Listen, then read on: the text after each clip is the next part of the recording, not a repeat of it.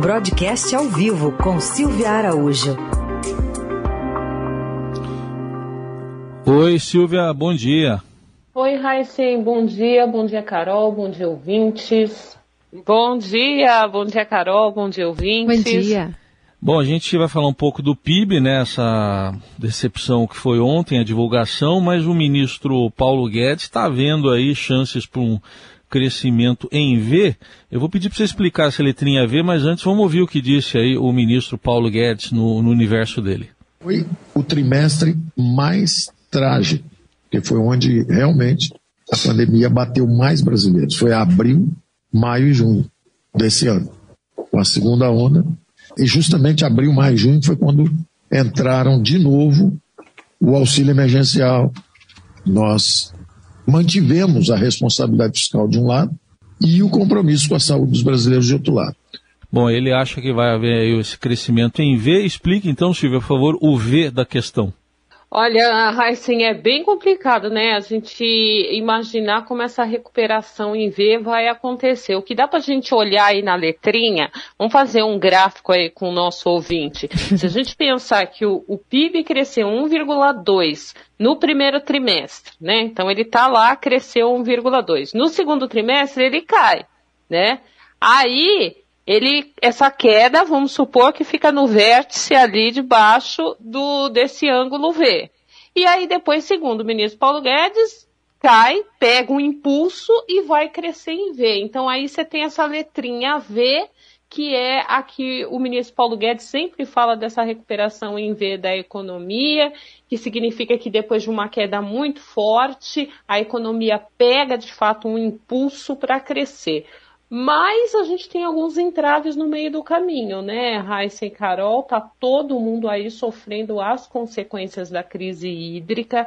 Tem essa bandeira tarifária nova aí, né? Que é uma bandeira é, turbinada, todo mundo vai pagar mais caro na conta de luz até o mês de abril do ano que vem, e isso vai ter um, efe um efeito perverso também sobre a indústria, né? Sobre as intensivas em energia. Todo mundo consome energia, né, Heisen? Para qualquer coisa, energia elétrica é algo fundamental é, na vida das pessoas. Então, com a conta de luz mais cara para todo mundo, e aí foi bem democrático, né, gente? Porque vai ter aumento, todo mundo vai pagar esse aumento, o comércio, a indústria, a população em geral. Então, toda a economia fica mais cara para crescer.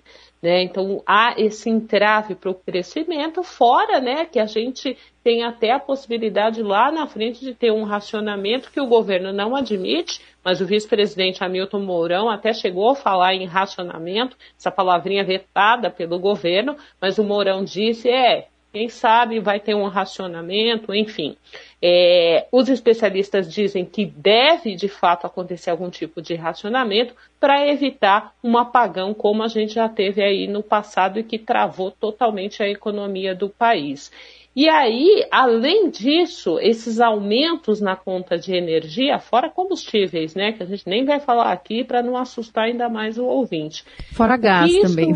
Não é, Carol? Tudo isso vai gerar o quê? Inflação. Isso vai aumentar, com esse aumento de preços, há um aumento da inflação e aumentando essa inflação, que ela não está dando trégua de jeito nenhum, vai pedir uma política monetária mais restritiva por parte do Banco Central. E o que é isso? Aumento de juros, aumento da Selic. E quando a Selic aumenta, aumenta juro para todo mundo, desde o juro básico até aquele juro lá na ponta que a gente conhece, dos empréstimos, do crédito pessoal, do cartão de crédito. Então, você tem aí vários elementos para dizer que essa recuperação, esse impulso aí do V do ministro Paulo Guedes para a economia, ele pode encontrar todos esses percalços no meio do caminho e aquele crescimento de mais de 5% que estava sendo projetado super otimista para esse ano vai ter que é, correr muito ali, né? Falando no ritmo das Olimpíadas, aquela corrida com obstáculos, esses são os obstáculos para chegar num crescimento aí um pouco mais forte.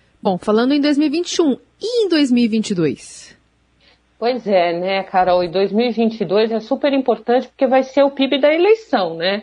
Então a gente sabe que uma economia forte, ela tem capacidade de fazer sucessores ou reeleger presidentes da República. E o que a gente está vendo é que tudo isso que a gente falou agora há pouco, isso aí vai ser herdado para o PIB, é, estatisticamente, para o PIB do ano que vem. Então, só assim, simplificando, se a gente pensar que essa questão da crise hídrica e da conta mais alta da energia, ela vai ficar até abril do ano que vem, ela já compromete todo o primeiro trimestre do ano que vem e já puxa um pedacinho do segundo trimestre também do ano que vem, do ano de 2022. E aí você já tem praticamente um semestre é, inteiro comprometido, porque você vai tendo efeitos estatísticos de um trimestre para outro, e aí um crescimento, o Paulo Guedes até falou ontem, se o crescimento vai ser o ano que vem de 2, 3 ou 4%, ele jogou até esses números assim, ele falou que vai depender de todos nós.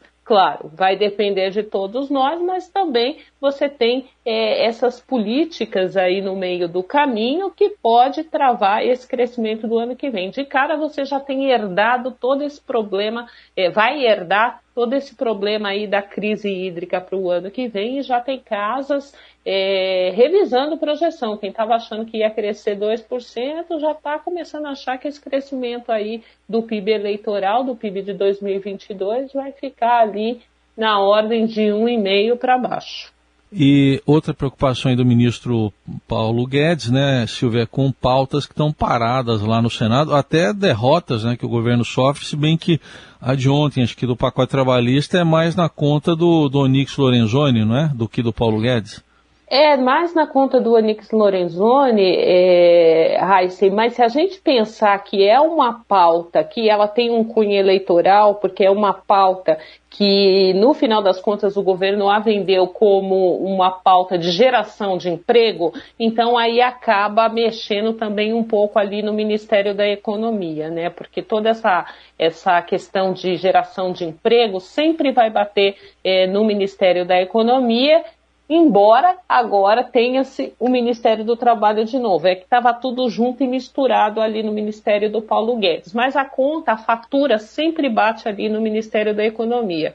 O ministro Paulo Guedes teve aquela conversa no começo da semana, né, com o presidente do Senado, Rodrigo Pacheco, mas parece que não adiantou muita coisa. Teve essa derrota aí com relação à, à, à mini reforma trabalhista, mas se a gente for ticar aqui as pautas que estão lá no Senado, elas estão bem travadas, né? A gente tem aí, por exemplo, é, a reforma tributária, que não está andando, está em banho-maria. Você tem a MP das ferrovias, né, que o governo mandou, foi lá para o Senado e o Senado disse: olha, a gente já tem um projeto de lei originado na casa e é esse que a gente vai tramitar. A MP vai caducar. Então já existe até um certo acordo para essa MP é, caducar, ou seja, rejeitou um, um, um projeto que veio do Ministério da Economia. É, a gente também tem a questão da privatização dos Correios, que ontem também foi uma outra derrota imposta pelo Senado ao Ministério da Economia com relação aos benefícios né, de planos de saúde dos funcionários do, dos Correios, que havia ali uma alimentação, isso foi revogado, foi derrota para o governo, e o ministro Paulo Guedes entende que essa derrota pode dificultar a privatização dos Correios. Tem o imposto de renda que passou na Câmara, ainda tem muita coisa a ser discutida nos destaques, mas tem uma certa resistência no Senado, vai ter que ser muito bem negociado. E isso sem falar, né, Raíssa, com precatórios que a gente nem vai começar a falar aqui, senão vão ficar aqui o jornal inteirinho falando de precatórios, né?